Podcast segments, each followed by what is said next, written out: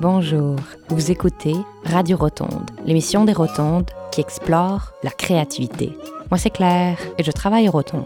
Si vous voulez être plus créatif, en savoir plus sur cette qualité humaine un peu obscure et que vous voulez trouver de l'inspiration, restez avec moi. Vous l'aurez donc compris, dans cette saison de Radio Rotonde, on va parler de créativité. Avant tout, on veut vous montrer que chacun d'entre nous peut être créatif, que ce n'est pas un talent ou quelque chose d'inné, mais que c'est quelque chose qui s'apprend, qui se cultive, qui se développe.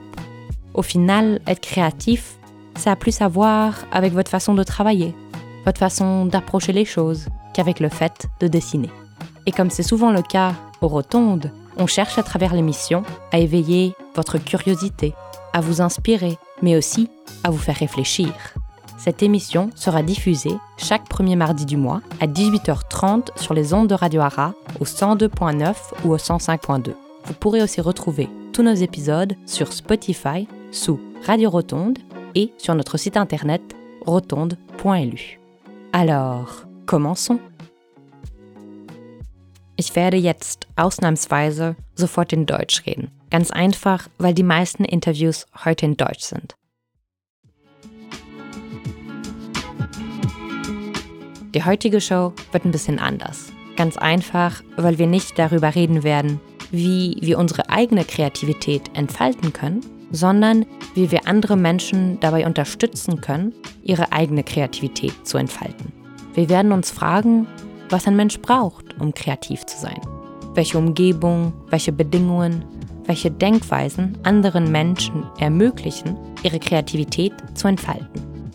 Und um ein bisschen Vielfalt zu der Show zu bringen, werden wir heute auch über und mit Künstlern mit Behinderung reden. Nicht um zu sagen, dass eine Behinderung die Kreativität von Menschen einschränkt oder zu zeigen, was an ihrer Kunst in Anführungsstrichen anders oder besonders ist. Ganz im Gegenteil. Das ist ja auch oft das Problem. Diese Darstellung des in Anführungsstrichen Anderssein.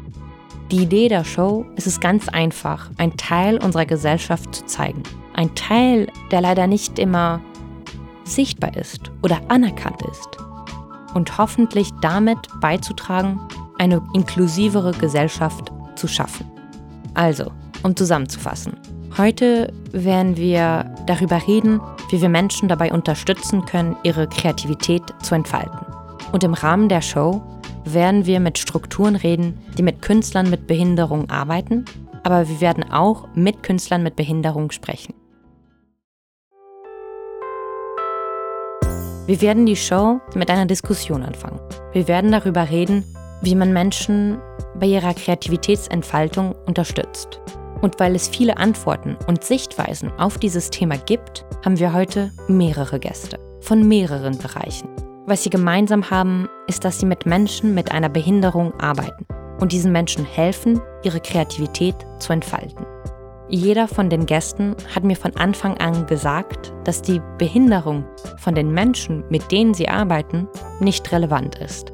Sie haben keine spezielle Art und Weise, mit der sie Menschen mit einer Behinderung helfen, ihre Kreativität zu entfalten. Sie behandeln sie einfach wie ein Mensch und helfen diesem Mensch, sein Potenzial zu entfalten. Wir werden aber auch über Behinderung reden, aber mehr im Sinne von den Barrieren, die heutzutage immer noch in der Kunstwelt für Menschen mit Behinderung existieren. Unsere Gäste werden sich jetzt kurz vorstellen. Sie werden uns sagen, was sie zum Thema Kunst, Kreativität und Behinderung in ihrer Arbeit machen. Okay, also wir sind dann äh, Florence Legendre und Susi Pfeiffer und wir sind äh, Chefatelier im Atelier Design vom Eulinger Kunstwerk. Äh, das ist ein Teil von der ATP SBL. Die ATP SBL arbeitet mit Menschen mit einer psychischen Erkrankung, einer schweren psychischen Erkrankung. Und wir sind eigentlich eine Arbeitsstruktur. Das heißt, die Leute kommen zu uns, um hier zu arbeiten. Also das heißt, ähm, ja, einer, einer täglichen Arbeit nachzugehen. Wir bestehen aus sechs verschiedenen Ateliers, also auf sechs verschiedenen Plätzen sind wir. Und innerhalb diesen dieser Gebäude gibt es dann verschiedene Ateliers und unser Atelier ist nun mal dann das Atelier Design. Das heißt, wir, ja, wir designen neue Produkte mit den Menschen, die zu uns kommen. Ähm, ja, mein Name ist ähm, ähm Didier Scheuren. Ich arbeite seit knapp nee, rund zehn Jahren bei Kooperation und äh, leite das Kunstatelier, welches eine von vielen Ateliers ist bei Kooperation. Vor zehn Jahren habe ich angefangen, wir waren 50 Mitarbeiter, mittlerweile sind wir über 120. Es ist ein Raum für viel Innovation, für viel Mensch, viel Potenzial, viel Ressourcen. Und das Kunstatelier bietet äh, den ähm, Künstlern Raum, Zeit, Material, um sich ihrer künstlerischen Tätigkeit zu widmen. Ja, mein Name ist Moniku Kafka. Ich arbeite bei der Kooperation erst seit drei Jahren, bin aber da ähm, eigentlich eher im Moment noch für Centre Loisir zuständig, habe aber vor über 20 Jahren ähm, eine inklusive Theatergruppe gegründet, Komm Cook aus Trier und kurz danach ein inklusives Theater in Luxemburg Zuerst über Trisomie 21, hinterher, danach sind wir übergewechselt zum Jugendhaus an der Sonne zu Lorenzweiler. Und ja, mache halt eben seit über 20 Jahren inklusive Theater. Also ich bin freischaffender Künstler, Theaterpädagoge hauptsächlich, aber vom Beruf her Ausbildung und ich arbeite seit zwei Jahren, ja, zwei Jahren arbeite ich fürs Kollektiv Dadophonik. Das Kollektiv Dadophonik gehört der Lee C an und genau wie meine anderen Kollegen hier promoviert die Lika C eigentlich Inklusion, indem sie Leuten mit Behinderung eine normale Arbeitsstelle ermöglicht.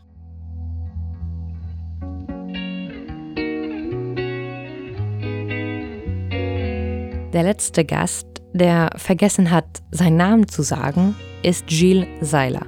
Er ist unter anderem Theaterpädagog beim Kollektiv Dadophonik um noch mal eine Übersicht zu bekommen. Wir haben einerseits Susi Pfeiffer und Florence Legendre von der ATP, die das Design-Atelier dort leiten, Didier Scheuren von der Kooperation, der das Kunstatelier dort leitet. Dann haben wir Moni Kukafka, die seit 20 Jahren inklusives Theater in Deutschland und in Luxemburg macht. Und zuletzt Gilles Seiler, der bei der Ligue HMC im Kollektiv Dadophonique als Theaterpädagog arbeitet. Also insgesamt fünf Gäste von drei Bereichen, vom Design, der bildenden Kunst und vom Theater. Alle Gäste außer Moni arbeiten in Werkstätten oder Atelier Protégé. Es sind Strukturen, wo Menschen mit einer Behinderung eine Arbeitsstelle bekommen. Bevor wir wirklich ins Gespräch gekommen sind, wollte ich mit ein paar Begriffen anfangen. Zuerst habe ich die Gäste gefragt, welcher Begriff am meisten angemessen ist, um Menschen mit einer Behinderung zu beschreiben? Also ich finde es schwierig, mhm. was festzulegen. Wenn ich von, von den Leuten spreche, mit denen ich zusammenarbeite, inklusiv arbeite in der Kunst, kreativ bin, da sind das meine Schauspielerinnen und Schauspieler. Also nenne ich die Schauspielerinnen und Schauspieler. Mhm. Normalerweise. Ja, hast du recht. Oder vielleicht, wenn ich einen Unterschied machen muss oder müsste, würde ich dann vielleicht noch sagen, Schauspieler mit Behinderung oder Schauspieler ohne Behinderung, weil bei uns gibt es insofern den Unterschied, dass die mit Behinderung irgendwie ähm, als, die kriegen keine Gage, die kriegen dann Freizeitausgleich oder freie Zeit von ihrem Laden, wo sie arbeiten. Die anderen kriegen halt Gage in Form von Geld. Das ist der einzige Unterschied. Aber würde es jetzt eher vermeiden zu sagen, mit oder ohne Behinderung, es sei denn, es wäre wirklich wichtig, aber dann würde ich persönlich jetzt dafür sein, äh, Schauspieler mit oder Schauspieler ohne. Also ich würde auch ganz einfach Künstler und Künstlerinnen sagen. Mit oder ohne. Auf jeden Fall mit viel. Ja, bei uns werden die Leute eigentlich auch einfach nur unsere Mitarbeit Mitarbeiter genannt. Und wir haben sowohl Mitarbeiter mit Behinderung als ohne Behinderung. Und von daher versuchen wir auch da nicht große Unterschiede zu machen. Wir sind ein Team, was zusammenarbeitet und ja, kommt eigentlich nicht drauf an. Genau, also ich würde dann auch für für mich ist es halt immer das Kollektiv. Also sind sie das Kollektiv der Adophonik, deswegen würde ich auch Kollektiv sagen, äh, weil es eine Gruppe, eine Truppe ist. Und ich einzelne Individuen da nicht äh, zähle. Also, aber in der Arbeit würde ich mal sagen, würde ich jeden als normalen Menschen, natürlich mit ähm, seinen Spezitäten, die er mit dem, was er braucht, was er für sich braucht, aber als normalen Menschen einfach behandeln.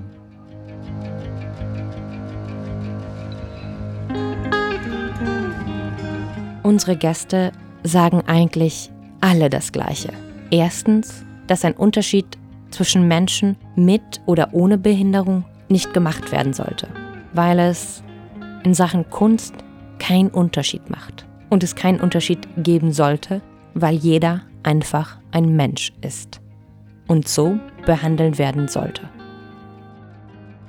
Zweitens sagen sie alle, wenn ein Unterschied gemacht werden muss, sollte man sagen, Mensch, Künstler, Schauspieler mit oder ohne Behinderung. Begriffe sind hier wichtig. Jeder Begriff hat seine Bedeutung, seine Konnotation, seine Geschichte. Deshalb wollte ich dies von Anfang an klarstellen. Wenn ihr Fragen zum Thema habt, dann guckt euch leitmedien.de an. Es ist eine Website mit Tipps über die Mediendarstellung von Menschen mit Behinderung. Sie haben dort einen ganzen Artikel über Begriffe zum Thema Behinderung. Oder, wie ich auch oft gelesen habe, fragt einfach Menschen mit Behinderung. Wieso? Weil sie davon betroffen sind. Weil sie entscheiden sollten, welcher Begriff am meisten angemessen ist. So, jetzt zum zweiten Begriff, der eigentlich nicht einfacher ist. Ich habe meine Gäste gefragt, was bedeutet es, kreativ zu sein? Was ist eigentlich Kreativität? Kreativität ist eine Form von, ähm, ja, eine Möglichkeit, seine Persönlichkeit auszudrücken. Ob das jetzt beim Kochen ist, beim Malen, beim Putzen oder bei einfach eine Lösungen zu finden auf Probleme, die sich vielleicht im Alltag oder sonst irgendwo ähm, darstellen. Einfach die Fähigkeit, etwas zu erschaffen, ist meiner Meinung nach Kreativität. Naja, Kreativität ist ein schweres Wort. Ich hatte es dir ja schon erzählt. Ich habe es vermieden, in meiner Abschlussprüfung das Wort zu benutzen, in der Kunstprüfung. Kreativität heißt einfach was Neues erschaffen, ja. Spaß dran haben, was Neues zu erschaffen, einen Prozess in Gang zu setzen oder zu stören oder umzulenken. Und ähm, ja, ist eigentlich ein, äh, eine schöne Art und Weise, mit etwas zu spielen. Kreativität ist den, ähm, den Wissensdurst zu stillen, ähm, zu spielen, sich zu verbinden, sich äh, zu erden. Es ist eigentlich das, was in dem Kopf rumblubbert und täglich raus muss. Darf, soll, kann, mehr und mehr. Kreativität ist eigentlich, ob es jetzt im Einzelnen oder in, im Kollektiv ist, es eigentlich dann eher, für, für mich ist es eher, auch wie Moni schon gesagt hat, ein Prozess und das ist ein Prozess, wo man was schafft, wo man eigentlich eine Vision, eine Idee umsetzt, künstlerisch umsetzt. Dann schließe ich mich da noch immer an, dass es alles ein Prozess ist und dass es äh, der Weg ist eigentlich das Ziel. Kreativ zu sein bedeutet, etwas Neues zu erschaffen, Ideen hervorzubringen, ein Teil von sich selbst mit der Welt zu teilen. Es ist ein Prozess, in dem man spielt, sich selbst und die Welt entdeckt und wo das Ziel der Prozess ist. Jetzt wissen wir, was Kreativität ist. Aber was braucht eigentlich ein Mensch, um kreativ zu sein? Freiheit. Ganz viel Freiheit und dann je nachdem, um welchen Bereich es sich handelt, natürlich Sachen von außen, Material, Stimmungen, andere Menschen, alle Sinne irgendwie beteiligt. Ich glaube, dann äh, kann man gar nicht nicht kreativ sein, egal wer. Wir sind halt über unsere Sinne extrem beeinflusst von außen, immer, immer, 24 Stunden am Tag. Und das beeinflusst auch unsere Kreativität. Kann man sehr schön bei Kindern, bei ganz kleinen Kindern erleben, beobachten. weil die das immer direkt umsetzen. Ne? Und Erwachsene sind dann leider immer schon so ein bisschen erzogen und geprieft, dass sie dann nicht direkt anfangen, kreativ zu werden, dass sie erstmal abchecken, wo darf ich denn hin, wo sind denn meine Räume, was wird mir denn gestattet. Das ist natürlich äh, für mich zum Beispiel auch ganz wichtig, dass man eben diese Bahnen, in denen Menschen gelenkt werden, dass ich die aufmache, dass die frei werden müssen. Also äh, es ist immer sehr interessant zu sehen, wenn ich Leute neu kennenlerne auf der Bühne. Wir äh, arbeiten ja alles durch Improvisation. Wenn das noch Leute sind, die uns noch nicht so gut kennen oder unsere Arbeitsweise nicht kennen, wie irritiert die dann oftmals sind, mit so viel Freiheit umzugehen. Aber das finden sie sehr schnell raus und genießen das dann auch. So für dich ist dann Freiheit, dass du dir die Barrieren in deinem Kopf einfach wegmachst oder was? Dass du, dass du dir keine Vorschreibungen machst. Naja, um kreativ zu sein, kann jetzt einer, ähm, kann keiner zu mir sagen, ähm, mach jetzt bitte äh, mit den und den Farben, mal jetzt den, den Regenbogen genau mit den Farben, die ein normaler Regenbogen eben hat. Ja, also Regenbogen ist er für jeden, vielleicht sieht er für jeden anders aus. Also kann er den natürlich so malen, wie er will oder von mir aus keine Ahnung was machen. Aber es geht ja darum, auch in der Kunst, so empfinde ich das, und in dem Miteinander mit uns, unter uns Menschen, wie wir miteinander umgehen, geht es ja darum, diese Freiheit zu haben, sich und seine Persönlichkeit einzubringen. Und es ist nun mal jeder Mensch komplett anders. Und ähm, da sind die Vorgaben meiner Meinung nach oft zu streng, zu reglementiert. Und das alles ähm, beschränkt Kreativität, behaupte ich einfach mal. Diese ganzen Einschränkungen lassen Kreativität eher nicht zu. Und deswegen habe ich gesagt, Freiheit. ist Für mich das Allerwichtigste. Nicht nur in der Kreativität, auch um ein glücklicher Mensch zu sein oder zu werden. Ich glaube, dass um kreativ zu sein, ist, so, so wie eben schon gesagt, ist auch sehr wichtig ist, dass man sich wohlfühlt, weil man eigentlich sehr viel von sich selbst preisgibt, wenn man die Kreativität nach außen zeigt, wenn man kreativ arbeitet und äh, das äh, kann sehr beängstigend auch für viele Leute sein. Von daher ist es auch sehr wichtig, dass, dass die in einer Umgebung arbeiten können, wo sie sich auch wohlfühlen. Also sich wohlfühlen würde das bedeuten, dass du Platz für diese Kreativität machst für Leute? Ja, dass sie das Gefühl haben, dass, dass sie ja, dass sie frei sind, wie Moni meinte eigentlich. Und dass, ja. dass sie akzeptiert werden als Mensch dass man so akzeptiert ist, wie man ist mhm. und dass es, äh, dass man ja die Freiheit hat, das zu zeigen, was man kann und auch die Kreativität halt zu zeigen, ohne ähm, ohne gleich äh, eine Kritik abzubekommen. Also es gibt dann so, es geht ja auch um so eine persönliche Komfortzone, dass ich mich wohlfühle da, wo ich mich befinde. Dann kommt noch dieses Punkt, dieser Moment dazu, dass ich dort kreiere, wo ich mich auch wohlfühle. Das kann dann im Atelier sein oder dezentral an anderen Orten. Das kann hier ein Bild zum Beispiel ein Garten sein, wo jemand mit einer Staffelei rausgeht und dann ein Bild malt. Es kommt der Begriff der Möglichkeitsräume aber auch auf.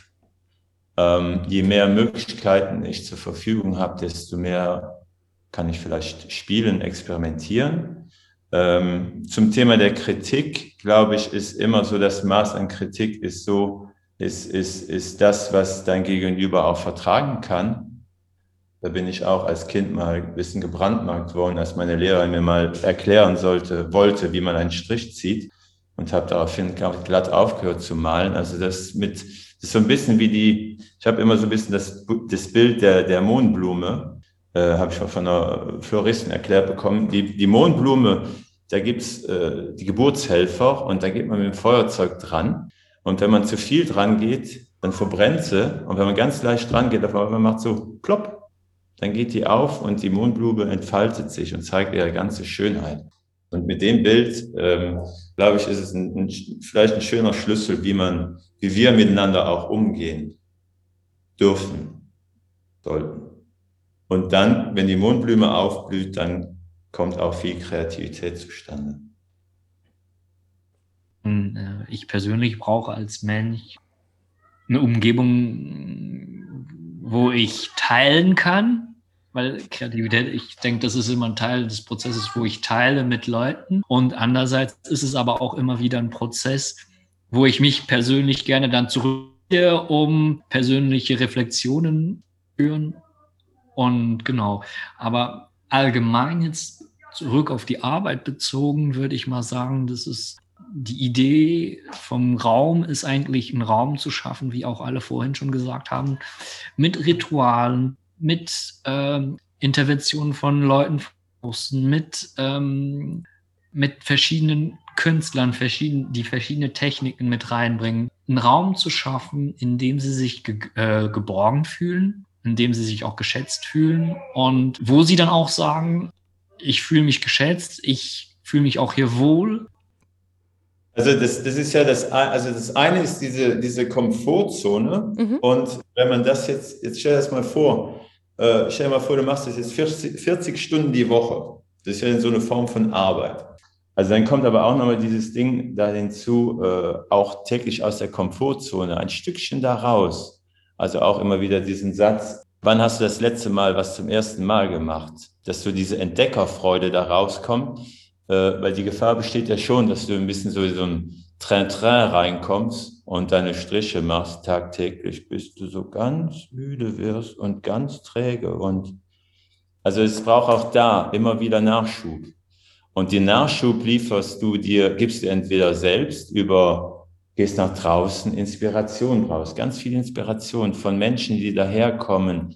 Äh, Gilles hat es eben auch gesagt, das Teilen ist ungemein wichtig, weil, weil die Kunst, sonst machst du machst ja nicht, die Kunst, die Kunst steht ja nicht für sich selbst so. Kunst für Kunst willen ist irgendwie langweilig. Es geht darum, Austausch zu generieren.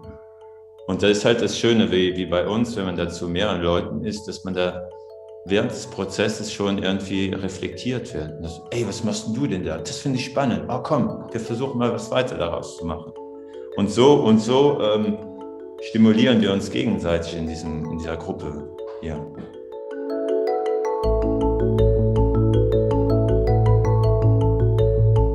Also, um zusammenzufassen. Um kreativ zu sein, braucht ein Mensch einerseits eine Umgebung, wo er sich frei, geborgen und akzeptiert fühlt, damit er so sein kann, wie er ist und damit er teilen kann, was er in sich hat. Andererseits braucht der Mensch aber Austausch, Abwechslung und neue Eindrücke, damit er neue Sachen probiert und Inspiration findet. Jetzt wissen wir, was ein Mensch braucht, um kreativ zu sein. Aber ich wollte jetzt wissen, wie jeder Gast seine Rolle in diesem Prozess sieht. Wie unterstützen Sie diese Entfaltung, diese Entwicklung der Kreativität anderer Menschen? Brandstifter. ist eigentlich ein perfektes Wort.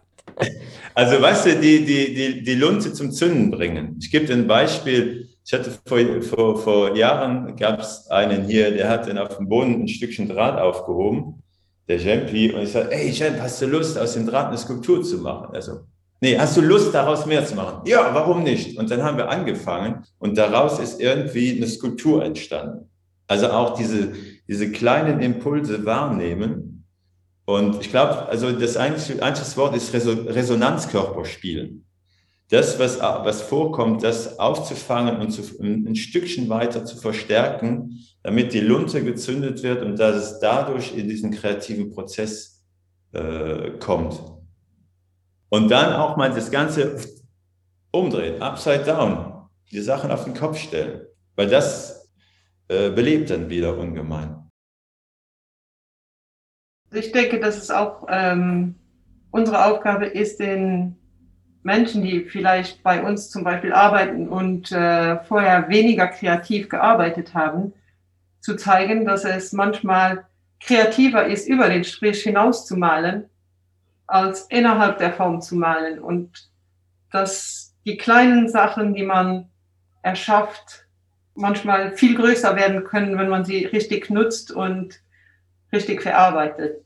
Das ist so die Rolle, die wir glaube ich, hier eher haben, weil wir auch eher produktbezogen sind. Das heißt, äh, äh, immer mit der, mit der Idee arbeiten, was kann ich äh, jetzt für ein Produkt daraus herstellen. Das heißt, die, äh, aus den Bildern, die gezeichnet werden oder entworfen werden, was kann man daraus machen? Wie kann man die so in Szene stellen, dass das wirklich jetzt ästhetisch und aufgewertet wird, sagen wir mal so. Aber ihr teilt dann beide trotzdem die Meinung, dass es wichtig ist, den Leuten zu helfen, aus ihrer Komfortzone zu gehen.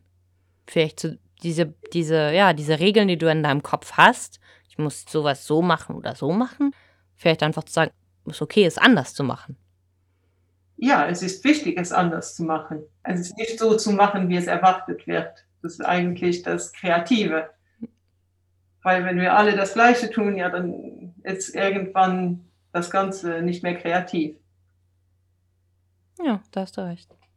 Meine Rolle ist irgendwie die, den Menschen den, den Raum zu geben, dass sie sich, äh, ja, dass sie sich nach außen drehen können, dass sie äußern können, was sie denken, dass sie äh, sich bewegen können, wie sie wollen, dass sie sich ausprobieren und dass sie einfach ja was Neues erschaffen.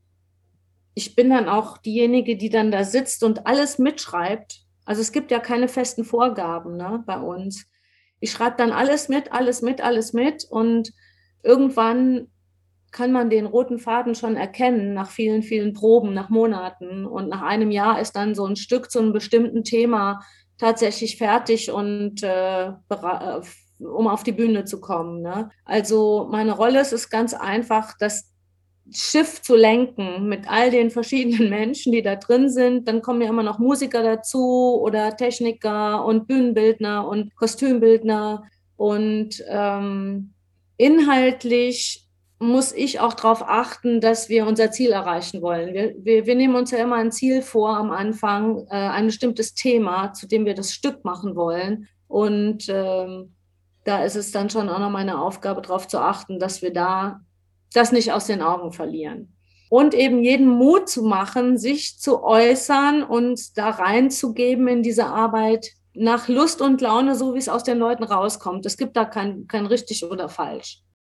Ja, wie sehe ich meine Arbeit? Meine Rolle an sich ist, wie die meisten schon gesagt haben, ist, also die Teilnehmer in ihrem Prozess der Kreativität, Entfaltung und der Gestaltung, sie zu begleiten, sie zu lenken und ihnen es ermöglichen eigentlich, ihre Vision, was sie vorhaben, äh, äh, zu realisieren. Es ist eigentlich, ist es dann auch wenn man jetzt als Kollektiv arbeitet, dann ist es auch jetzt wiederum genau das, die Vielfalt. In der Vielfalt liegt meines Erachtens die Freiheit und ähm, Möglichkeit, sich auszudrücken. Und das ist halt das, was, was es einem erlaubt, sich auszudrücken und auch wiederum zeigt, dass wir alle einzigartig sind und es einfach macht, ähm, sich mal so, so zu zeigen, wie man ist und dass man sich auch nicht schämen muss. Und das ist eigentlich, ich würde mal dann auch sagen, ganz einfach. Ich möchte, wenn ich, wenn ich arbeite mit Leuten, ist es eher, geht es mir eher darum, das zu stärken, das, was sie können. Also das, was sie gut können, wie äh, jetzt, sagen wir, auf einen wunden Punkt zu drücken und zu sagen, das kannst du nicht, da müssen wir noch arbeiten, weil ich von der, ich bin überzeugt eigentlich, dass es grundsätzlich das wenn man auf einen positiven Punkt, einen positiven Punkt hervorhebt, dass man automatisch alles andere noch mit nach oben treibt, also noch verstärkt, stärker werden lässt. Und das ist eigentlich so, wie ich Aufgabe, meine Rolle in einem Kollektiv jetzt sehe.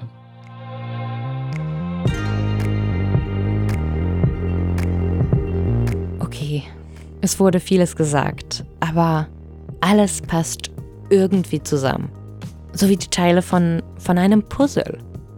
Also, um Menschen in ihrer Kreativitätsentwicklung zu unterstützen, sollte man anfangen, eine Umgebung zu schaffen, wo Menschen sich nicht eingeschränkt fühlen, wo es keine Regeln gibt, wo sie die Freiheit haben, sich selbst zu sein. Und wenn sie dann bereit sind, den Mut haben, sich so zu zeigen, wie sie sind, und mit anderen zu teilen, dann sollte man, wie Didier sagt, Resonanzkörper spielen. Ihnen helfen, ihre Impulse, ihre Ideen, ihre Stärken wahrzunehmen. Und von dort aus muss man sie lenken und ihnen helfen, diese Ideen zum Leben zu erwecken. Weil diese Idee, dem Menschen Mut zu machen, so wichtig ist und so oft vorgekommen ist, wollte ich nach ein paar konkreten Beispielen fragen. Ich wollte wissen, wie gibt man einem Menschen Mut? Ähm, ich, te ich teile meine Begeisterung für das, was ich sehe. Wenn ich ein Bild sehe und meine Augen anfangen zu leuchten, dann schreie ich auf und ich gratuliere den Künstlern. Ich ermutige sie, da weiterzumachen. Auch wenn jemand sagt, echt, meinst du, das ist gut? Ich, ey, das ist total geil, was du gerade da machst. Mach weiter. Und auf einmal fängt es dann so an zu sprudeln und ähm, also auch die, die, die Künstler darin zu bestätigen, in dem, was sie gerade machen, vielleicht auch mal äh, das Blatt einfach umzudrehen und es von, von der anderen Seite zu betrachten. Dann ähm, vielleicht auch mal Werke ruhen lassen, wenn es so Engpässe gibt. Irgendwann hängt man da, so, oh Gott, äh, nee, da äh, stehe ich gerade vor der Wand. Da ich, dann bleib doch mal kurz vor der Wand stehen und vielleicht brauchst du jetzt ein bisschen Langeweile, damit es neue Ideen geben kann. Äh, Musik macht auch sehr viel. Singen bringt einem auch, bringt auch viel. Alle möglichen Mittel, um ähm, ähm, wieder auf andere Ideen zu kommen. Aber weißt du, einfach raus aus dem, was du kennst und, und sich auch und den Mut aufbringen, was äh, einen Schritt weiter zu gehen. Oder auch mal ein Bild zu nehmen, das Schreddern. Ein Bild schreddern und es neu zusammenkleben. Die Macht, dass am Ende ein Werk ist oder das ein Prozess ist, kann auch nur ein Prozess sein ein Prozess, wo du merkst, dass innerlich was sich bewegt hat und ähm, dann ist es auch gut. Es muss nicht immer auch output-orientiert sein. Ne? Es geht um das Wachstum. Ich denke auch, dass es sehr wichtig ist, den Menschen äh, klarzumachen, dass es beim Kreativsein eigentlich kein Versagen gibt. Das heißt, dass man ihnen die Angst vor dem es nicht schaffen können nimmt, weil man schafft es immer, kreativ zu sein. Manchmal ist man zufriedener über das, was man erschaffen hat, manchmal ist man weniger zufrieden, aber wie schon gesagt, wenn man das dann ein paar Wochen zur Seite legt dann, und holt es wieder hervor, später, dann sieht man viel mehr drin als in dem Moment, wo man es erschaffen hat. Und das ist aber, glaube ich, allgemein, wenn man kreativ arbeiten möchte, möchte eine wichtige Sache, dass man eigentlich diese diese Angst wegbekommt. Mich würde interessieren, wie du die, die, den Leuten hilfst, diese Angst nicht zu haben. Einfach nur zu schaffen und zu sagen, okay, es ist okay, wie es ist. Vielleicht ist es nicht perfekt. Ja. Es ist eben genau, dass man so die kleinen Sachen, die, die, also wenn, wenn bei uns die Leute anfangen zu, zu, zu schaffen, sind es meistens mit so kleinen Strichzeichnungen oder Cookies und dass man die kleinen Sachen, die die eigentlich selbst überhaupt nicht beachten, auch manchmal rausnehmen und sagt, schau dir das mal an. Wie schön ist das denn? Und dann eigentlich zeigt, dass man oft ein, eigentlich einen anderen Blick drauf werfen muss, um zu sehen, wie kreativ man eigentlich schon war, obwohl man mitten in einem Prozess ist und man denkt, ich krieg das jetzt nicht hin, das ist nicht das, was ich eigentlich erreichen wollte. Vor allem auch, viele machen sich einen super Druck, schön malen zu müssen. Und das alleine schon, wenn man da zeigen kann, dass sogar einfach nur eine hingeschmissene kleine Bleistiftzeichnung ein Anfang von einem etwas Schönem, äh, etwas Groß, Großem ist und dass man das vermitteln kann, dass das auch schön ist und nicht die, ja, dass das auch ein schönes Malen war und nicht nur das, was, was ja die meisten sich so vorstellen unter ähm, und ich kann richtig zeichnen und so weiter. Und äh, wenn man da schon hinkriegt, dass die diese unperfekten kleinen Zeichnungen als etwas Cooles empfinden und äh, als Anfang von etwas Großem, dann, dann hat man schon vieles erreicht. Claire, du sprachst ja von Angst. Ich glaube, ähm, auch die Angst darf da sein. Die Angst äh, da äh, darf da sein, sie, sollte, sie darf gesehen werden und es geht um, um so eine positive äh, Fehlerkultur. Es gibt ja in manchen Kreisen so eine Kultur, da fragen die morgens, und hast du schon einen Fehler gemacht? Und das heißt dann auch zum Beispiel, kannst du mal ein Aquarellpapier nehmen und mit Acryl einfach da drüber streichen. So what? nur weil es irgendwo geschrieben steht, dass man das so und so macht, naja, wenn wir das nur machen, dann würden wir einfach nicht mehr weiterkommen. Oder was auch ganz schön ist, ist so Übungen wie ähm, einfach Bleistift nehmen, kein Radiergummi und dann sagst du, mal mal eine Giraffe und dann fängst du an zu malen, dann kommt ein Nilpferd und sagst, okay, das Nilpferd musst du zuerst mal kommen, das, die Giraffe ist wahrscheinlich schon hinten dran, die kommt noch. Also das, was da ist, ist, ist, ähm, ist auch ein bisschen so dieses, diese, diese Erwartungshaltung runterzubrechen und auch diese Wertung. Ähm, das sind ja so innere, ähm, das sind ja so Konstrukte, die irgendwo initiiert werden. Auch so dieses, dieses Wort des schönen Bildes ist ja auch äh, äh, unwahrscheinlich breit. Also jemand, der hier so äh, trashige, ähm, expressionist, expressionistische Bilder malt, dem einen gefällt es, dem anderen nicht. Ich glaube, es ist halt spannend zu sehen, was macht ein Bild mit dir oder was macht ein Stück mit dir. Geht vielleicht darum Emotionen. Und spannend ist auch nochmal zu sehen, so diese ähm, Kooperation mit der Widrigkeit. Also gucken, das, was da ist, darf da sein.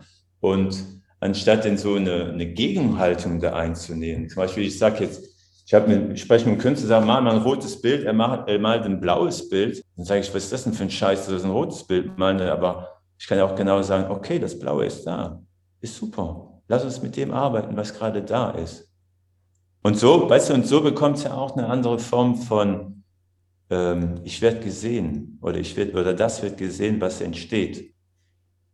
Ja, aber ich denke, genau das ist es ja, den Menschen beizubringen, dass wir hier zum Beispiel, wir geben eine Angabe. Wir möchten jetzt, dass du in die Richtung arbeitest. Das Ziel ist ungefähr das. Und dass es auch kein Problem ist, wenn wir das Ziel nicht erreichen, weil eben was anderes erschaffen wurde.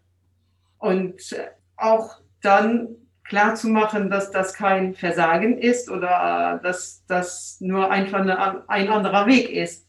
Aber das, glaube ich, ist bei vielen Menschen in allen Sparten ein großes Problem, weil, weil, weil wir eigentlich alle gelernt haben, es gibt eine Aufgabe und die muss man lösen.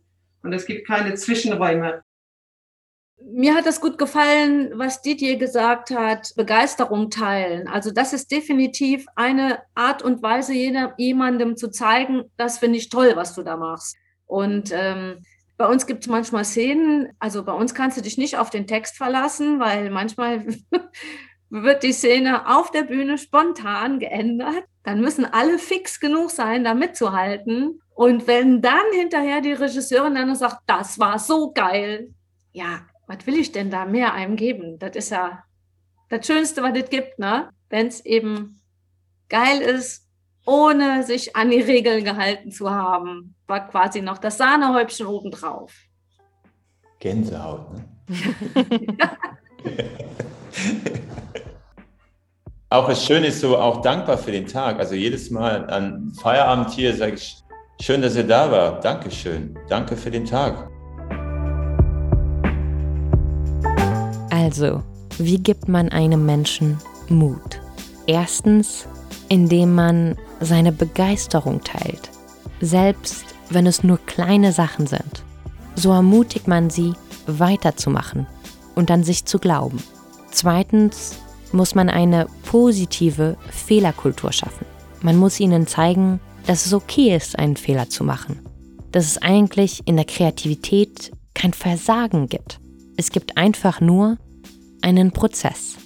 Und drittens ist es wichtig, ihnen zu helfen, diese Erwartungen, die sie manchmal haben, loszulassen. Dass Andersmalen okay ist. Dass man nicht schön malen muss. Zunächst wollte ich wissen, was für einen physischen Raum man schaffen sollte, um Kreativität zu unterstützen.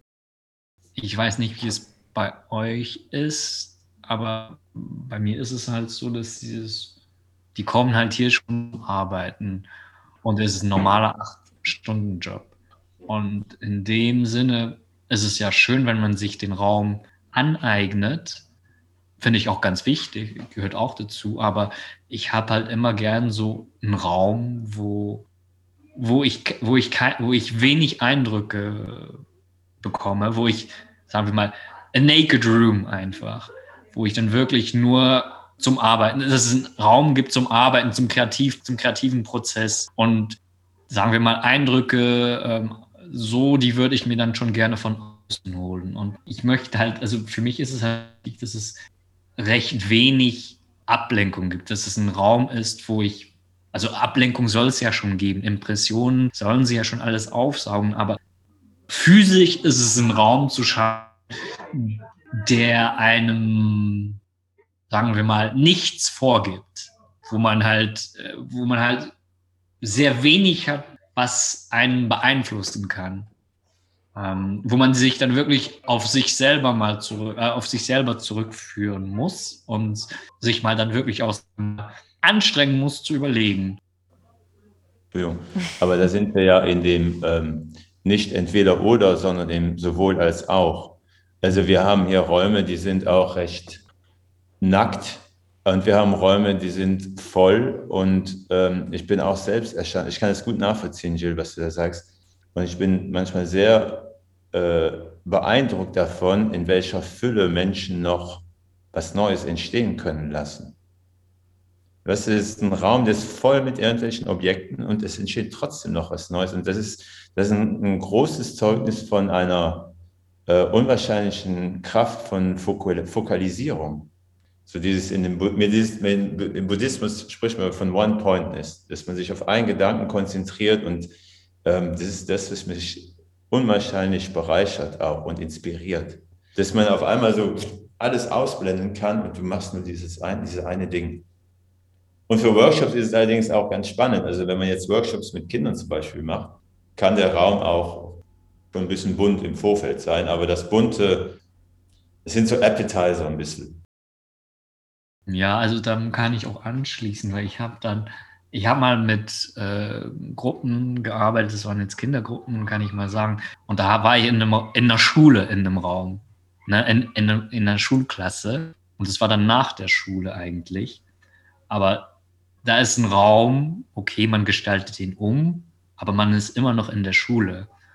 Und man merkt es auch den Teilnehmern dann, dass es die Anspannung Schule dann noch immer da ist. Man ist in der Schule. Und ich habe aber auch andere Teilnehmer, wo ich sage, okay, die kommen ins Theater. Okay, die Wände im Proberaum sind schwarz, dunkel. Aber das ist halt wieder, ähm, es gibt halt wieder eine andere, es diktiert einem wieder was anderes vor. Also ich habe dann auch, ich kann euch, ich habe jetzt hier, hier war es mal kunterbunt und man hat dann halt Bilder, Fotos und kommen laute Ablenkungen. Ist ja schöne Moment. Das lenkt einen dann auch halt ab. Das eine soll das andere nicht äh, verhindern. Wir haben auch hier ganz viel vollstehen mit Sachen. Aber ich, ich finde es wichtig, dass es immer einen Raum gibt, wo man sich zurückziehen kann und wirklich arbeiten kann. Und das ist halt, für mich gibt es halt den Stimulus, wie du sagst, auch ein bisschen kunterbunt, wenn es jetzt für Kinder ist, einen gewissen Stimulus zu kreieren, indem es möglicherweise mal eine neue Überraschung gibt im Raum, ob irgendwas Neues ist. Und das ist, was ich persönlich an Gestaltung jetzt vom physischen Raum extrem wichtig finde, dass man sich da einen Raum gestaltet, in dem man sich sowohl wohlfühlt als auch geborgen, als auch kreativ sein kann.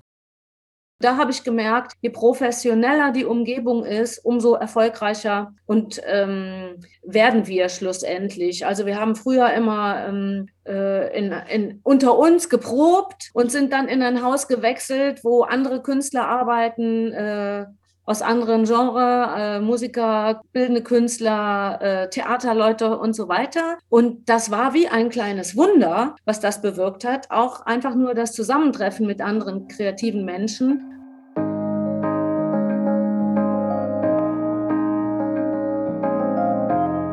Für den physischen Raum ist es also wichtig, eine Balance zu finden. Einerseits braucht man einen Raum, um zu arbeiten, der wenige Eindrücke gibt, der professionell ist, damit man nicht abgelenkt ist und sich auf sich selbst konzentrieren kann, auf seine eigenen Ideen. Andererseits braucht man aber auch Stimulus, vielleicht andere Räume mit mehr Eindrücken, Ablenkungen und Inspirationen oder einfach ein Raum, wo man sich mit anderen kreativen Menschen austauschen kann. Jetzt kommen wir zum letzten Teil vom Interview. Wir sind in diesem Teil ganz natürlich zum Thema Anerkennung und Inklusion gekommen. Ich musste die Gäste gar nicht danach fragen.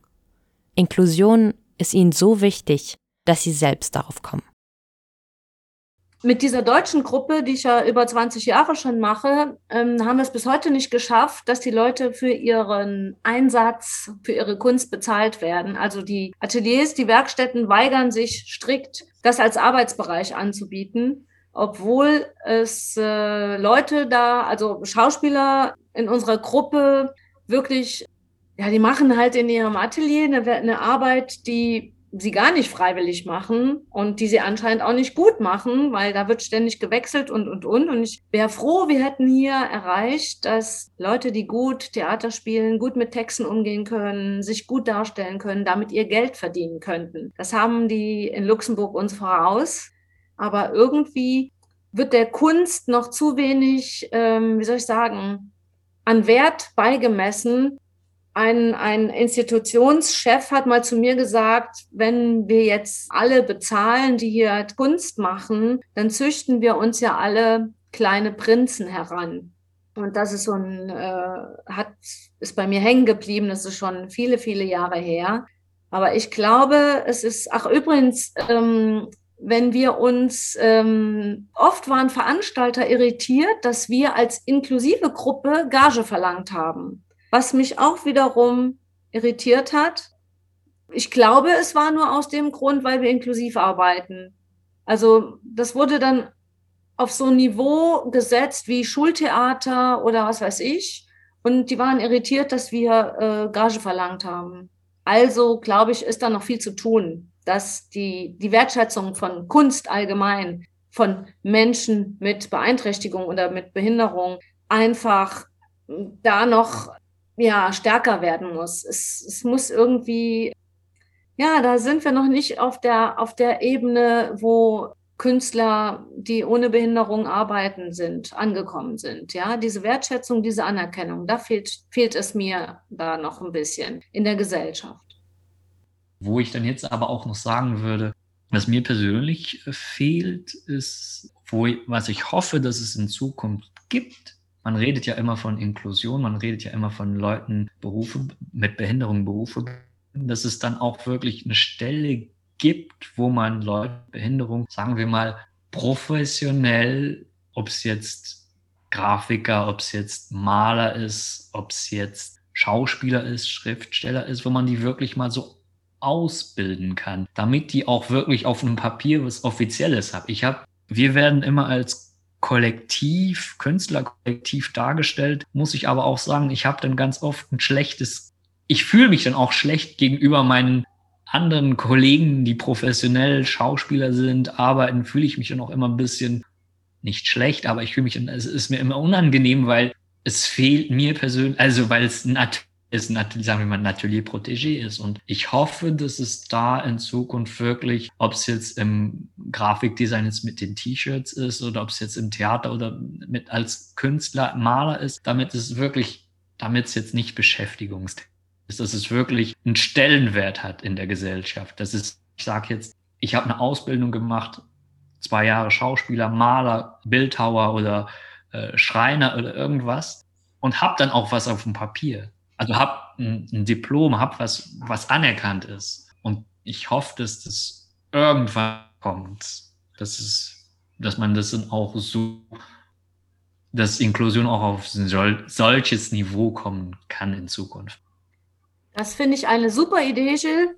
Ähm, Gibt es noch mehr Menschen, die mittlerweile sich das wünschen und schon darüber debattieren. Das heißt, es müsste ein anderes System erschaffen werden, wo Menschen ähm, ein Diplom als Künstler oder eine Berechtigung als Künstler erhalten, ohne dass sie ein Abitur haben müssen. Zum Beispiel ähm, so eine Kunstakademie zu installieren in Luxemburg wäre natürlich super, wo alle möglichen Leute auch eben ausgebildet werden, weil ich finde, das ist auch wichtig, dass man einen Weg hat zur Ausbildung und sich da verbessern kann in Techniken und auch mit gute Professoren und Professorinnen hat und dass man ja dadurch vielleicht auch eher ein, ähm, öffentlichen oder einen offenen Zugang zu der hiesigen Kunstszene hat, die es ja gibt. Und die ist ja breit aufgestellt in Luxemburg, finde ich. Ne?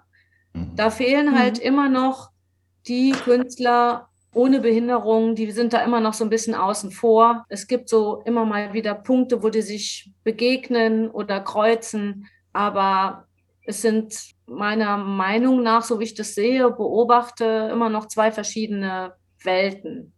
Und äh, ja, daran wollen wir auch arbeiten, dass die sich füreinander öffnen. Also ich denke, dass man aber auch sagen muss, dass es bei uns, bei der ATP, so Ansätze dazu gibt, eigentlich die Leute auch ein bisschen auszubilden und zu stärken, um arbeiten zu können. Und wir haben zum Beispiel schon Personen bei uns gehabt, die vorher überhaupt keine Ausbildung im kreativen Bereich hatten, hier gearbeitet haben und jetzt einen Arbeitsplatz gefunden haben, wo die dann trotzdem weiter auf dem ersten Arbeitsmarkt arbeiten können. Und dass das eigentlich von uns her das ultimative Ziel ist, dass die Leute zuerst hier lernen zu arbeiten oder auch einen Teil eines Berufes lernen damit sie nach später draußen auf dem ersten Arbeitsmarkt auch arbeiten können. Und das ist nicht überall so und das funktioniert jetzt auch noch nicht zur Perfektion, weil es relativ schwierig ist. Äh, aber die Ansätze sind eigentlich da. Das ist eigentlich das Ziel von der ATP.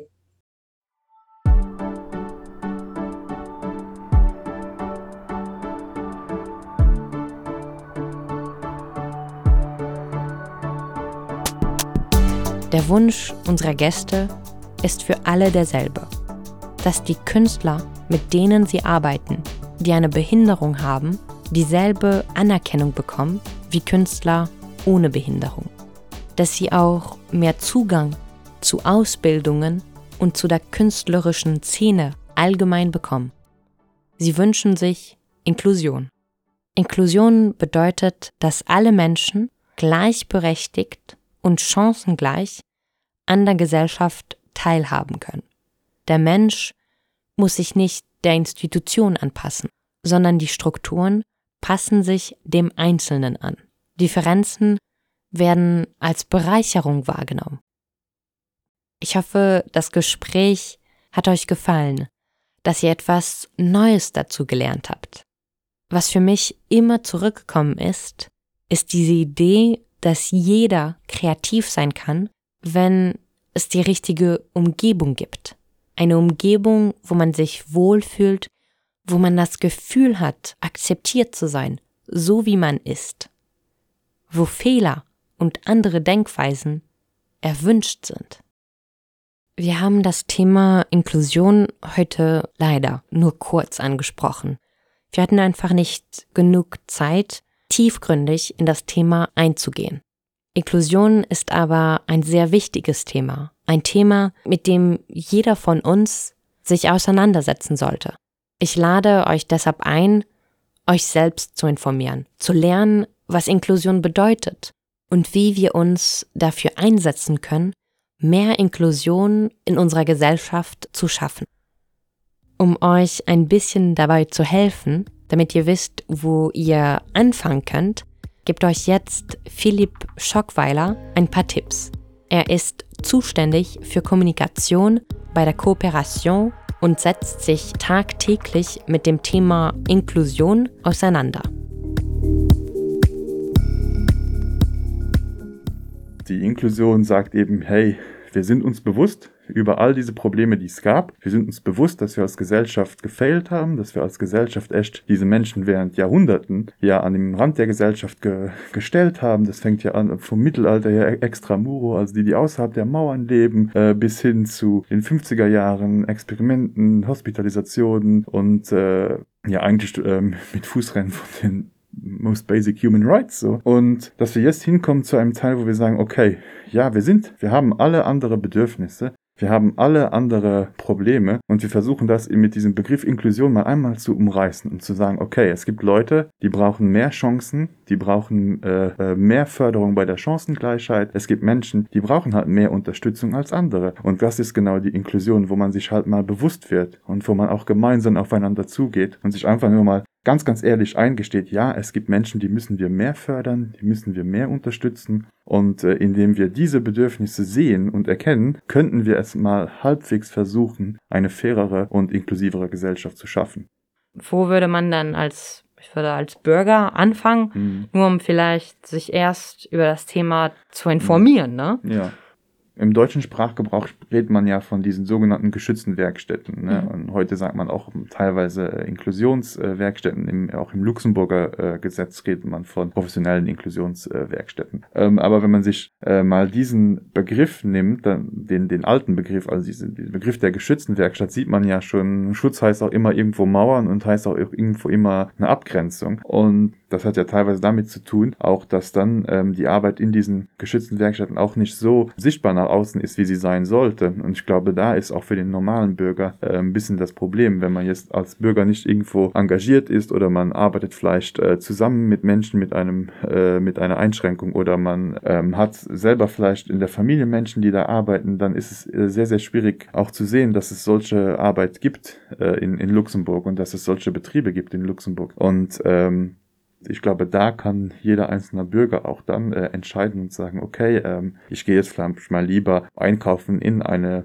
ja, Inklusionswerkstatt und ich äh, erledige da äh, meine Weihnachtseinkäufe oder auch meine Standardseinkäufe und äh, unterstütze die einfach mal mehr, und dass man im Endeffekt auch, ähm, sage ich mal, der Bürger draußen einfach nur sieht, ähm, hier, klar, das ist ein Betrieb wie jeder andere, der arbeitet halt ein bisschen inklusiver und äh, dann wäre halt auch, glaube ich, schon mal ähm, diese Brücke geschaffen zu äh, der sogenannten ordinären äh, Arbeitsmarkt, wo man dann auch sagen könnte, dass vielleicht dann mal äh, ein äh, Arbeitgeber da einkauft und sagt, ja, aber warum arbeiten diese Menschen nicht eigentlich bei mir im Betrieb? Die können ja gerade so gut äh, Gärtner und Floristen bei, bei uns im Betrieb sein. Und ich glaube, da fehlt es halt an diesen Ouvertüren und an diesen Öffnungen. Und ähm, das ist, glaube ich, auch noch eines der Kernprobleme, dass es halt äh, noch immer zu, zu viele Graben gibt oder Gräben gibt zwischen äh, einerseits der, den Inklusionswerkstätten und äh, der sogenannten ordinären Arbeitsmarkt. Weil dieser Transfer ist ein sehr, sehr schwieriger. Das ist ein Sisyphos-Weg und ähm, da liegen noch immer sehr, sehr viele administrative äh, Steine im, im Weg, um äh, diesen, Weg halt, diesen Weg halt einfacher zu gestalten.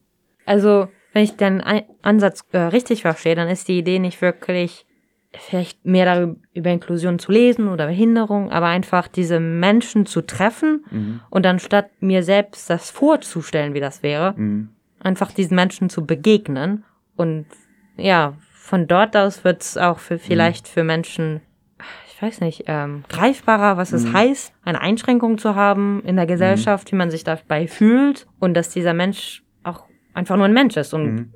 nicht so in Anführungsstrichen anders ist wie, wie jeder andere Mensch. Er ist einfach nur ein Mensch und man muss diesem Menschen einfach begegnen und vielleicht, ich glaube, von dem, was du sprichst, auch vielleicht eine Angst von Menschen. Also nicht eine Angst, aber weißt du, was dir fremd ist, ja, ist für Leute, ich weiß nicht, ob das Wort beängstigend sein soll, aber ja, wenn es dir fremd ist, ist es einfach nicht irgendwas, wo du dich sofort da rein versetzen willst und deine Nase da reinstecken mhm. willst, wo, wobei dann sagst, okay, das einfach zu überwinden und zu sagen, so, statt dir das vorzustellen, wie das ja. ist, frag einfach Menschen es glaube ich, es geht, das Wichtigste ist immer die Begegnung mit dem Menschen. Ähm, die Begegnung mit dem Menschen äh, macht eben einfach auch nur dem Gegenüber klar, dass es bei einem Menschen mit einer Einschränkung sich auch nur um einen Menschen handelt. Und ich glaube, es gibt halt äh, diese enormen Berührungsängste und diese enormen, es gibt einfach eine enorme, ich sage jetzt mal, äh, aufgebaute und aufgestaute äh, Wand von, von, von, äh, von Vorurteilen und von, von Vorstellungen, die aber im Endeffekt gar nicht äh, eintreten. Die meisten Menschen, wenn man die sagt, du musst morgen eine Person mit einer Einschränkung treffen, dann haben die ja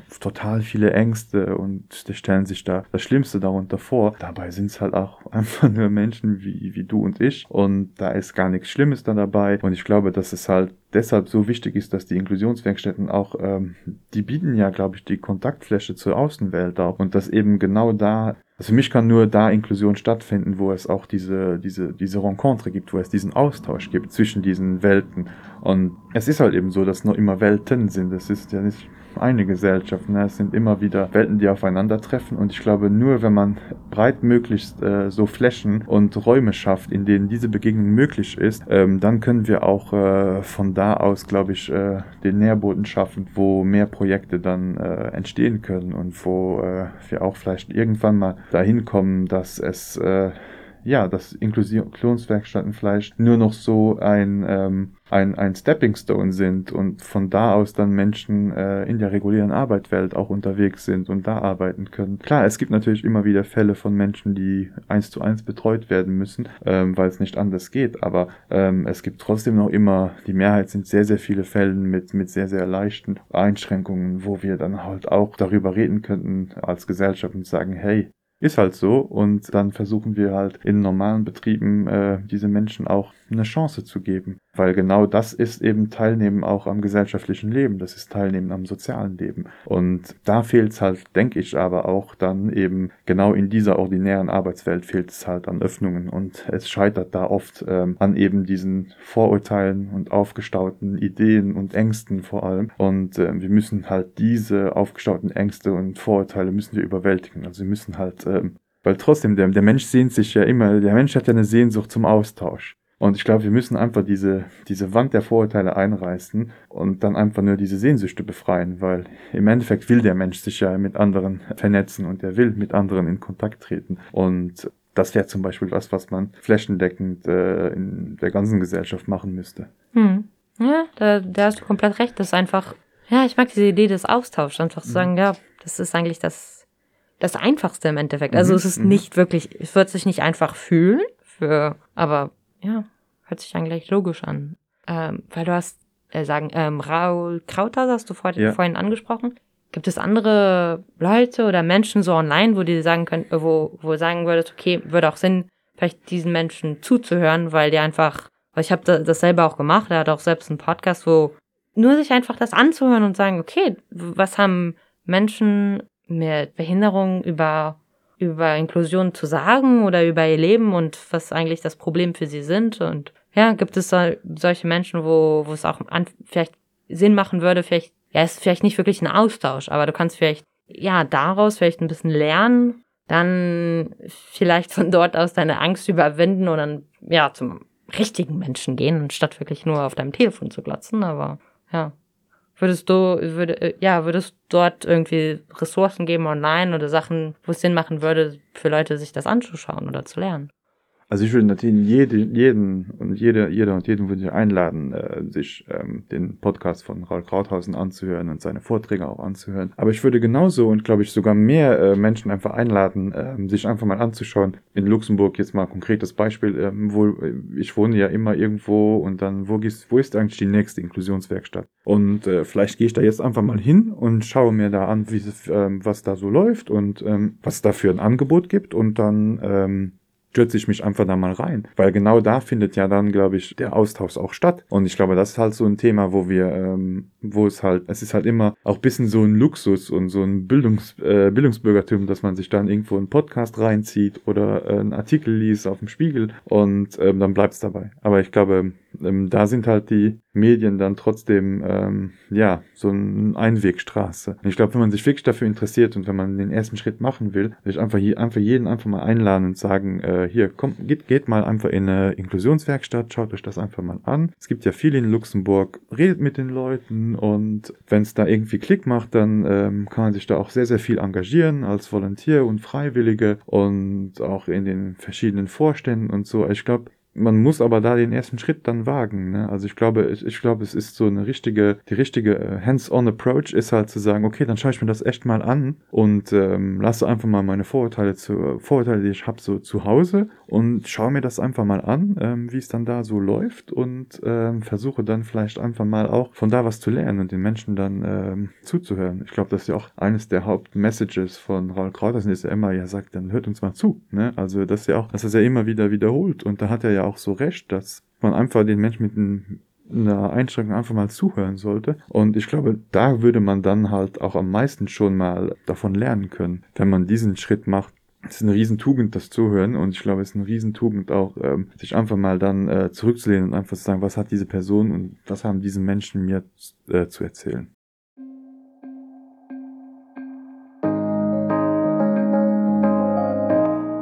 Ihr habt Philipp gehört. Sich zu informieren ist gut, ja, aber es ist schon lange nicht mehr genug. Man muss Menschen mit einer Behinderung, mit einer Einschränkung begegnen, anstatt sich vorzustellen, was es bedeutet, eine Behinderung in unserer Gesellschaft zu haben, sollte man einfach Menschen treffen, die davon betroffen sind, mit ihnen austauschen, ihnen zuhören. Inklusion fängt also mit Begegnung, mit Austausch und mit Zuhören an. Philipp hat uns deshalb eingeladen, Werkstätte zu besuchen, den Menschen, die dort arbeiten, zu begegnen. Dies bringt uns jetzt eigentlich sehr gut zum letzten Teil der Show, wo wir Künstlern mit einer Behinderung begegnen werden, ihnen zuhören werden. All diese Künstler arbeiten im Kunstatelier von Kooperation. Sie arbeiten dort mit Didier Scheuren, den ihr vorher gehört habt, und seiner Kollegin Simon. Wie Philipp schon gesagt hat, die Idee von solch einer Begegnung ist es, ein Teil der Gesellschaft, der Kunstszene zu zeigen, der leider nicht sichtbar genug ist und nicht genug zu Wort kommt. Man vergisst oft, dass 15 Prozent der Menschen in Luxemburg eine Behinderung haben. Und wir vergessen dies ganz einfach, weil wir nicht tagtäglich Kontakt zu Menschen mit einer Behinderung haben. Dies zeigt uns auch, dass es noch einen langen Weg zur Inklusion gibt. Und um dieser Unterrepräsentierung entgegenzugehen, müssen wir diese Menschen zur Vorschau bringen, ihnen begegnen, mit ihnen reden und ihnen zuhören. Deshalb werden wir euch jetzt ein paar Künstler mit einer Behinderung vorstellen. Aber wie schon gesagt, ihre Behinderung ist hier irrelevant. Sie sind Künstler und sie werden auch als Künstler vorgestellt. Manche arbeiten im Kunstatelier seit ein paar Monaten, andere seit Jahren. Wir werden euch hier nur einen kleinen Teil von jedem dieser Menschen zeigen. Aber ihr werdet sehen, jeder von ihnen hat seine eigene Welt, seine eigenen Interessen. Sie werden sich meistens selbst vorstellen, aber wir werden auch ein paar Eindrücke von Didier und Simon teilen. Teile der Interviews sind in Deutsch, andere auf Französisch, andere auch auf Luxemburgisch. Jeder konnte sich aussuchen, in welcher Sprache er sprechen wollte. Und weil mein eigenes Luxemburgisch nicht perfekt ist, wird es manchmal zur Mischung. Und dazu kommt auch, dass wir die Interviews meistens in ihren Ateliers gemacht haben. Also, die Interviews sind nicht perfekt. Aber das bedeutet nicht, dass wir nicht zuhören sollten, weil was diese Menschen zu teilen haben, zu sagen haben, ist trotzdem wichtig und hörenswert. So, jetzt legen wir mal los. Meine Nummer ist Franzi Kirz. Hast du schon immer Kunst gemacht? 2002 habe ich angefangen mit Arbeiten. Da habe ich im Garten gearbeitet. Da habe ich noch nicht mit Kunst. Ich habe von äh, 2003 angefangen, oder 2004 mit Kunst. Wenn man ein äh, Künstler ist, also ich finde das gut. Äh, man lernt mehr daraus, äh, weil die verschiedenen Arbeiten, die man macht, das ist interessant. Immer etwas anderes. De Franci huet am Ufang seg egen Themen rausgewählt, an déi op eng ganz flott Äderweis eng naiv Äderweis gemolt, mat ganz viele Färwen. An äh, bis e Bemol äh, d'Aborigins äh, Molerei entdeckt huet, mat de Punkten. Weil wir haben hier ein paar Beispiele. Also du fangst mit einem Foto an und dann machst du Punkte drauf. Und dann mache ich Punkte drauf. Das ist ein fertiges Bild, aber ah. Ich habe mit, auch mit Punkte übertragen. Aber die Bäume habe ich gelassen. Habe ich nicht gemacht. Das Haus habe ich auch sein gelassen. Dass man ein bisschen noch weiß, was es ist, erkennt, was es ist. Und wie bist du dazu gekommen, über andere Gemälde zu malen? Äh, weil das äh, schöner ist. Äh. Ja, schon Farben Allgold, äh, egal was dein Farb. Was egal, was Ja, das, das finde ich schön, wenn von alles dabei ist. Farben dabei ist. Ich finde das schöner. Und, und wie kommen dir denn die Ideen, wenn du was malst? Wo, woher findest du denn deine Inspiration? Die Ideen, die denke ich mir. Dann mache ich das so. So wie du das hier siehst, das sind alles für meine Ideen. Gibt es irgendwo, wo du vielleicht Ideen bekommst, wo du Inspiration bekommst zum Beispiel? Nein, nicht von anderen. Nein, ich bekomme keine Idee. Nein, das nicht. Das muss ich äh, alleine entscheiden. Jetzt bin ich ja kein Künstler, wenn ich nicht allein kann entscheiden, wie ich das soll machen. Ich kann die anderen können mir nicht sagen, wie ich Bilder soll machen. Ja, das geht nicht. Die Leute können ja auch privat hier kaufen kommen in Atelier. Auch wenn ich hier arbeiten, kann ich auch machen. Dann können Leute hier kommen, sich deine Sachen angucken Ja, und Die sagen, können von überall kommen, ja, von Bild, egal wo. Die kommen dann hier in Atelier rein und dann können die das auch anschauen.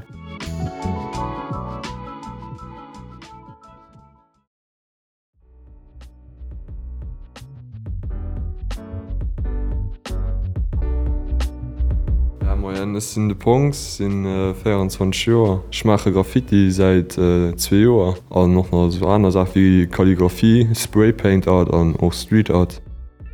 An du sinnnech egent van äh, mat Graffiti kom. an ja, du sinnne Sto so gesot an de Lach gefall. An ja, der tut mech schwen findet mir losgelos hunne Sto einfach die ganze Zeit selber da gepuscht, gepuscht, gepuscht an ja, du sinn lo dem Punkt woch lo sinn an denken, dats er das en ganz gut Entwicklung war. Hallo an den Zzweler Steer.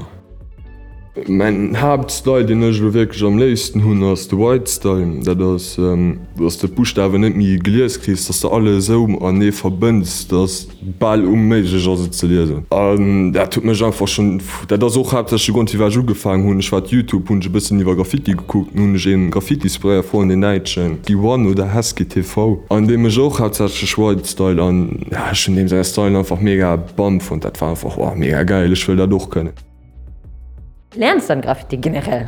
Boah, also pra offitéich mein ze Motivationun a Geduld. Ja, mir ëchen du de fir deel wann ëch appes hunn dat mech interesseiert der Park dat der pegt dat mech so an der zit mech dann auf an de Loch stand mir lass. Und dat war dann hallose mei fir de La im Graffiti, weil ech fallen, dat sech en den zwe Joerech dabei, also noch nie gent appes du gemauer, du okay aus lo de Black du mir dat zielelt nen mech. Von der Stadt eng Bas Entwicklung gemacht und Schule an zwei Joer keine Ahnung wieviel Zeit an von den guckt wie der Mufang war wie du aus gesagt den war eine riesen Entwicklung Ich frage mich, was das irgendwie in dir verändert hat, dass du jetzt dich fast, du kannst dich als Künstler heute, heute behaupten. Wie fühlst du dich denn anders jetzt als vor vielleicht zwei Jahren? war so mat so Graffiti man mo immens vill ginn und dat so mofiteg als mo un Egotrip. Espresiwwer der Numm hin datneg an sinn Egotrip. an eenfir mir dat dawer gut gedo Kanal der soch wann zo der Mauerbers an du spreizt du der Bild Pies a du rëmmer. an du bas zufrieden, dat mat dann wat dat gefehl so dat das grad so als denger Hand kom als der dat war deng idee dat kënnt vu kegem anderen as is vun dat gefehl dat dat Bild dir dann einfach so trecket dat das so beschreiflech an dat christe nettlech suen oder so mat degen Apps bezuelt oder so. Das einfach unbeschreiflich das das sind Zauber. Sind niemand stolz du wo ich grad sehen so weil ich statt ehrlich gesagt net von mir erwart ja, das lo in Deel vu mir also keine Ahnung. Also dat gi lo meinen Schnee bei mir laufen. Also ja das sind Deel vu mir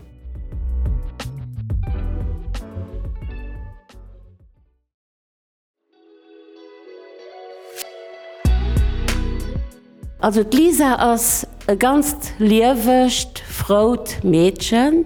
Et Mod ganz ger, Et Mod ganz verschiedene Sugéen, Et mcht ganz viel Bitzen. Mhm awer seg Bitzen sinn äh, ganz egen, et huet de spezielle Stachen ganz speziell Äderweis äh, fir Tawen ze summen zu stellen.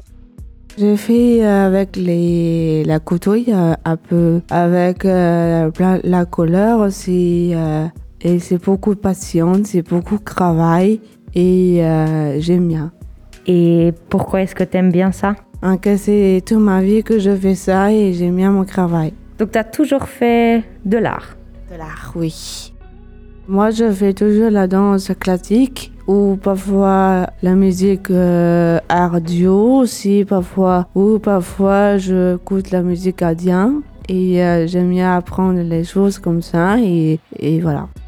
Ja, äh, also insgesamt äh, gëtt nie langweilig mam Lie sagen. Also das immer mat Team.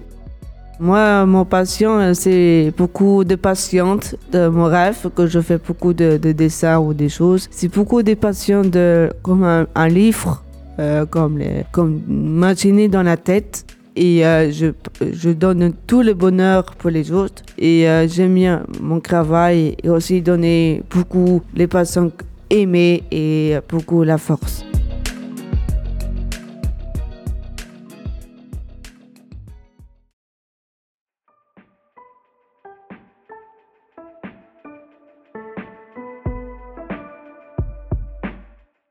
Emmy Martija ist, unsere, äh, ist die Cartoonistin des Hauses Kooperation.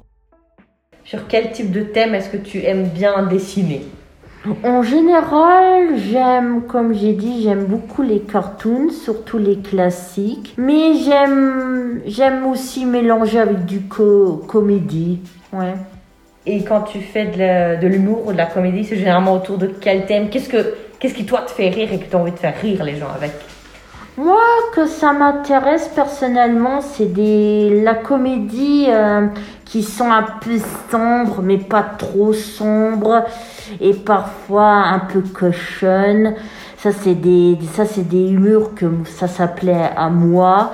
Mais souvent, j'aime aussi euh, mélanger avec les classiques que tout le monde aime. Mais s'ils aiment pas, au moins, je fais pour moi. Tu me disais que tu aimes beaucoup les super-héros. On en a aussi certains où tu fais des parodies de super-héros. Oui. Euh, comme là, euh, celui que tu m'as donné tout à l'heure. Comment, comment est-ce que tu décrirais ce dessin? Ah, euh, Batman et Superman qui regardent ensemble un film de Bambi. Et les deux, tout le monde sait que les deux sont orphelins. Et ouais, parce que Bambi, le pauvre, il est aussi un orphelin. Alors, ça, c'est un peu la compréhension. Et c'est pour ça qu'ils sont en train de pleurer sur ton dessin Oui, exactement. Comment est-ce que tu t'es appris en fait à dessiner? Ça c'est une très bonne question. En fait, j'ai aucune idée. J'ai simplement observé et simplement dessiné que ça me chante. Et, et tu me disais, c'est tu voulais essayer de que tu avais commencé à essayer de dessiner ce que tu voyais à la TV ou dans des comics? Et que tu étais fâché, que tu n'arrivais pas au même niveau et que tu voulais vraiment te prouver que tu voulais être à ce niveau-là, non?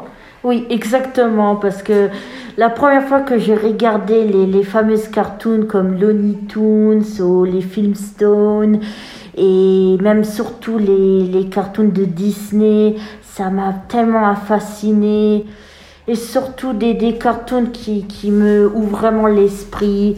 J'avais vraiment envie de, de dessiner comme les gens qui faisaient. Et là, que je me regardais, j'étais vraiment déçue. Et, et, la seule idée que j'avais, c'est ne jamais abandonner. C'est ça, c'était, c'était mon, c'était mon but.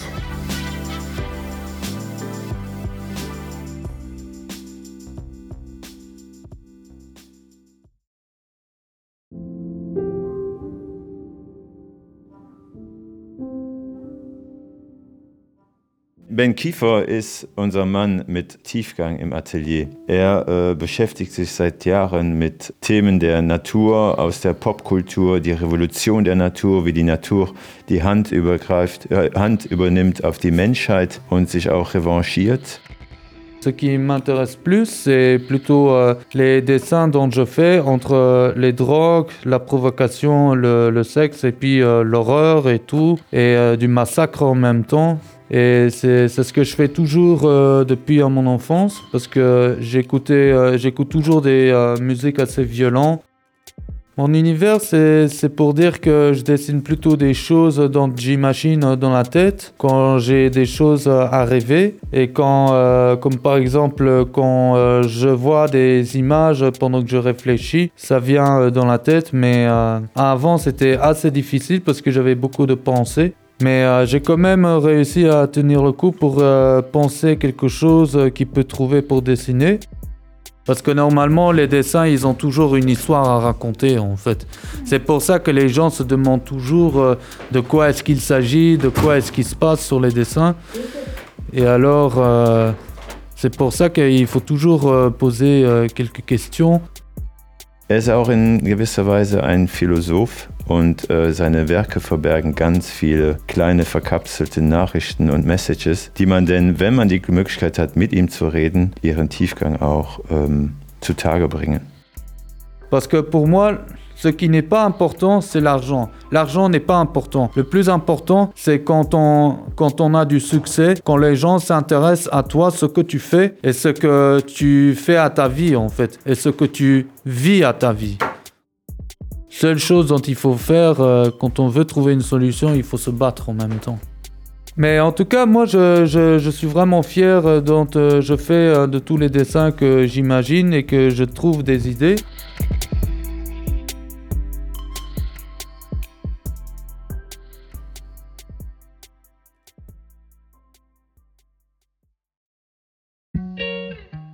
Chiche Fatima de Moura, hun a fil gebet fiste kon que tout avé constaté car j'ai fait beaucoup de dessins aussi, j'ai fait beaucoup de dessins ici.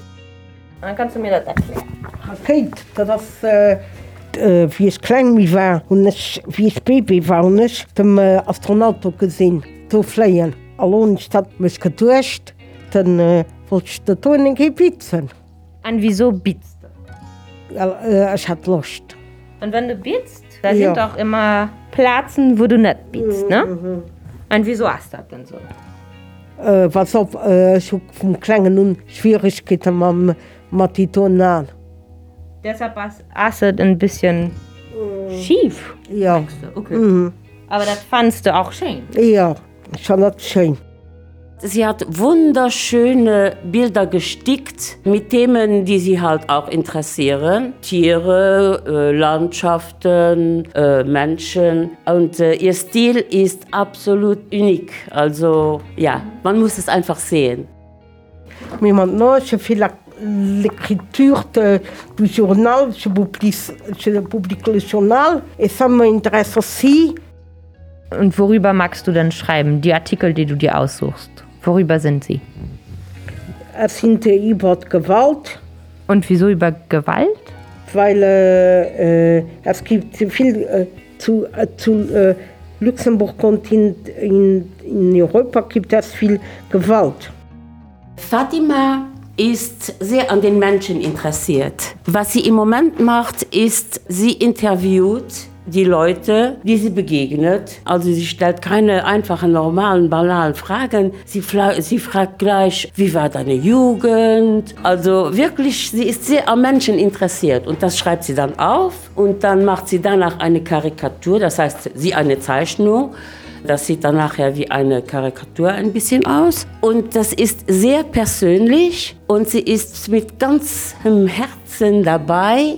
Ja, sie ist dem Menschen sehr nahe. Hilft dir Kunst dabei? Das bessert zu viel. Ja, mir hilft Schreiben. Schreiben. Wieso denn schreiben? Das sind niemands Kern Schreiben.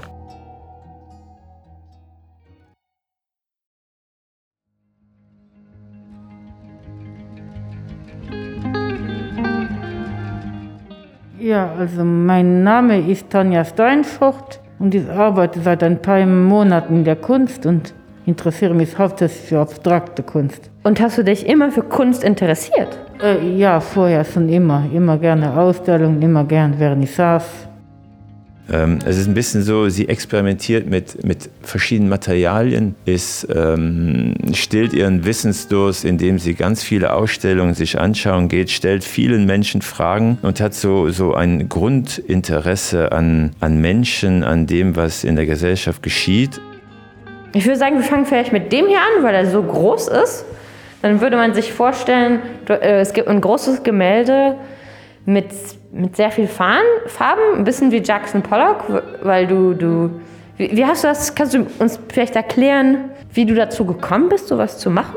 Das hat mich immer interessiert. Ich habe immer zu dir gesagt, ich will diese Technik ausprobieren. Ich habe immer viel das ausprobieren und dann hat er mir ein paar Lackfarben dahin gesagt, ein großes Tor und dann habe ich einfach drauf los. Wieso hast du dann mit Asche gemalt? Ich hatte so persönliche Bilder und ich wollte alte Fotos verbrennen. Ich, ich wollte eigentlich diese Fotos wegschmeißen. Und dann habe ich das die Idee gesehen, da kam mir die Idee, das zu verbrennen. Und dann plötzlich kam ich auf die Idee, damit was, was Sinnvolleres zu machen. Und wo findest du dann Inspiration denn für sowas? Oder Ideen für deine Kunst? Äh, habe ich hat die Sache im Kopf. Ich, ich probiere einfach was aus und dann mhm. sehe ich, oh, das wird geil oder oh, das wird scheiße. Wie fühlst du dich denn, wenn du irgendwie so malst? Ja, ein bisschen freier. Ich finde den Austausch mit ihr unwahrscheinlich inspirierend. Ihre Werke sprechen für sich und ich bin gespannt.